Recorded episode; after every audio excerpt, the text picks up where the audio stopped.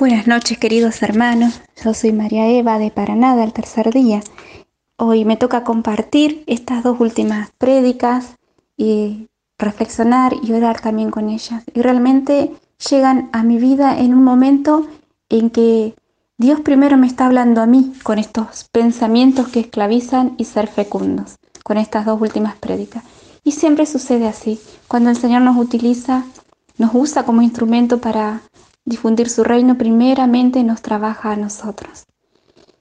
Bueno, buscando eh, palabras referidas a, a estos dos últimos temas de René y de Adrián, leía en Isaías que me llamó mucho la atención cuando dice Isaías 1, tienen enferma la cabeza y el corazón adolorido. Y yo decía, bueno, muchas veces eh, he estado así en mi vida. Últimamente eh, he experimentado que eh, tenía que estar fuerte en la fe para enfrentar las adversidades de la vida, ¿no? Y, y que a veces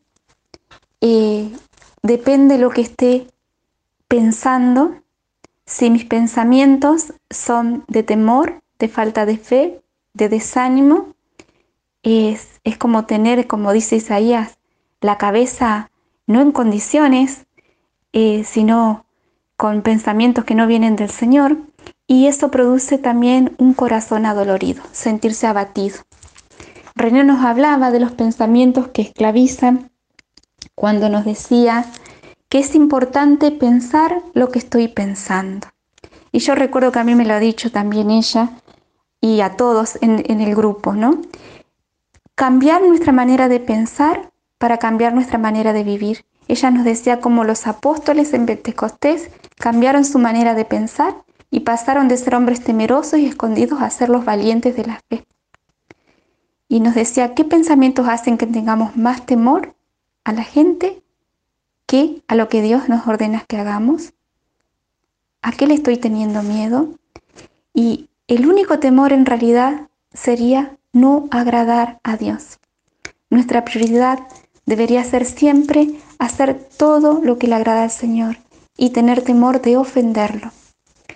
Muchas veces nuestra capacidad nos vemos apocados, temerosos, miedosos, pero nuestra capacidad no viene de lo que dicen las personas, sino de lo que Dios dice que yo soy. Por eso me acordaba que una vez leí en un libro, en estos días, me acordaba de de cinco premisas. Dios es quien dice ser. Dios puede hacer todo lo que Él dice que puede hacer. Yo soy quien Dios dice que soy.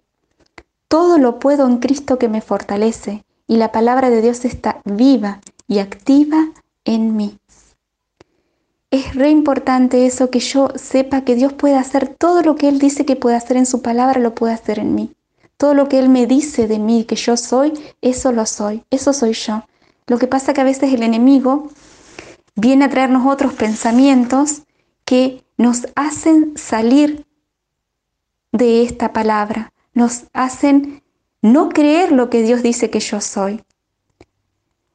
Y me ha sucedido y seguramente a vos también te ha sucedido y en estos tiempos seguramente hemos pasado muchas veces por esos momentos que a veces nos enfocamos en todo lo negativo, en la dificultad que estamos viviendo, pero no en el Señor. Me voy a enfocar entonces, Señor, ahora en lo bueno que tengo que conquistar y estoy conquistando para vos y para tu reino. Lo que estoy conquistando en mi vida para glorificarte a vos y no en lo malo que está sucediendo. Entonces, así, lo malo deja de tener importancia en mi mente. Todos sabemos, decía René, que al estar Dios con nosotros podemos realizar prodigios. Cuando el Espíritu Divino irrumpe en nuestras vidas, el Espíritu Santo, como cantábamos recién, un nuevo Pentecostés, nos llena, nos lleva a hacer cosas que ni siquiera imaginábamos. Porque el único que conoce nuestro potencial interior es Dios. Debemos apartarnos siempre, nos decía René, de los pensamientos de derrota, de los pensamientos que nos esclavizan, de esas voces que frenan toda la conquista que Dios soñó para nosotros. Y ella nos presentaba a David, que tenía una estima puesta en el poder de Dios, Decía David, si Dios está conmigo, ya está. No se precisa nada más. Y ahí enfrentó a Goliat, al gigante. Me acuerdo que en un retiro eh, José nos regaló una piedrita como si fuera una onda eh, donde decía, hoy es el día. Y bueno, yo necesité estos días recordar ese retiro y recordar que hoy es el día que tengo que vencer esos pensamientos. Y a veces estamos en batalla, hermanos. Vos, yo, nos toca. La vida no es fácil, pero estamos en esa batalla donde vamos a salir fortalecidos, vencedores y conquistadores para el reino de Dios. Y al ver estas maravillas que Dios está obrando en nuestras vidas, muchos podrán también convertirse. Yo te invito a que suceda eso también en tu vida. Y también me hablo a mí misma, le hablo a mi alma. Alma mía, recobra la calma. Alma mía, escucha lo que Dios dice que vos sos. Es muy importante, también nos decía René, confesar fe. La confesión de, de David fue de fe fue la suma de sus pensamientos que determinan dónde llegar en la vida. Y para mí y para vos sucede lo mismo. Tenemos que confesar fe, ver qué estamos pensando. ¿Sí? Siempre detrás de lo que decimos hay una fuerza más poderosa, que es el pensamiento, ese diálogo interno, decía René, que tenés con vos mismo, que te dispara y te, te lleva o hacia los propósitos de Dios o te traba en el camino. Fíjate si en estos días en qué dirección iba tu diálogo interno. A mí me ha pasado que a veces mi diálogo iba para el temor, para el desánimo y gracias a Dios Dios nos envía estas prédicas, nos envía su palabra, nos envía hermanos que nos alientan, nos alientan para salir adelante. En mi caso, agradezco profundamente que una hermana me guió en estos días, eh, charlando, me indicó qué hacer. Yo ya lo sabía, pero a veces Dios nos envía ángeles, personas que nos puedan indicar el camino. Y nosotros tenemos que doblar rodillas y ponernos en la presencia del Señor para decirle, Señor, yo no quiero ser más esta persona. Yo no quiero ser esta persona temerosa, esta persona que se angustia por nada, que está pendiente del futuro, que está con ansiedad. No, Señor, yo quiero ser lo que vos decís que yo soy. Todos estamos llamados a grandeza, nos decía René. Tenemos que dejar que esa voz interna que llevamos nos aliente a ir a los propósitos de Dios y no por lo contrario, no que nos traben las bendiciones.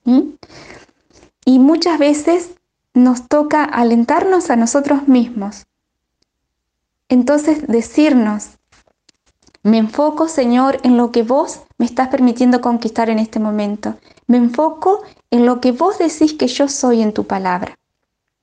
Y para eso los voy a invitar también ahora a ir al Salmo 91 y lo vamos a orar al final, donde en el Salmo 91 dice, ¿quién es Dios y quién soy yo para el Señor? Te invito a que lo hagamos después de reflexionar sobre las palabras de Adrián en su prédica Fecundos.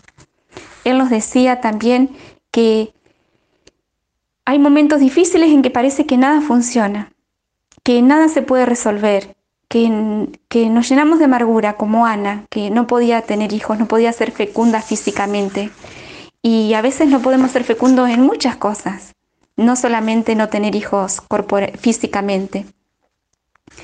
Eh, a veces no somos fecundos en lo que decimos, en nuestros propósitos para la vida, en el trabajo, en los vínculos. Pero nosotros en ese momento, nos decía la, respuesta Adrián, tenemos que hacer una oración como Ana, una oración de adoración, de entrega, de rendirme a los pies del Señor. Ana dice, dejó de ver el mundo como lo veía en ese momento que se arrodilló lloró al Señor y clamó. El clamor es una oración que te quiebra. Señor, yo ya a esto no lo quiero hacer más en mi vida. Ya no quiero tener más miedo. Ya no quiero ser una persona que no sea fecunda, que no irradie tu reino. Una persona que no está quebrantada delante de vos, Señor. Yo quiero quebrantarme en este momento en tu presencia, Señor. Quiero dejar de ser esa persona que se está fijando solo en sus necesidades, que está ensimismada y quiero abrirme a tus propósitos benditos.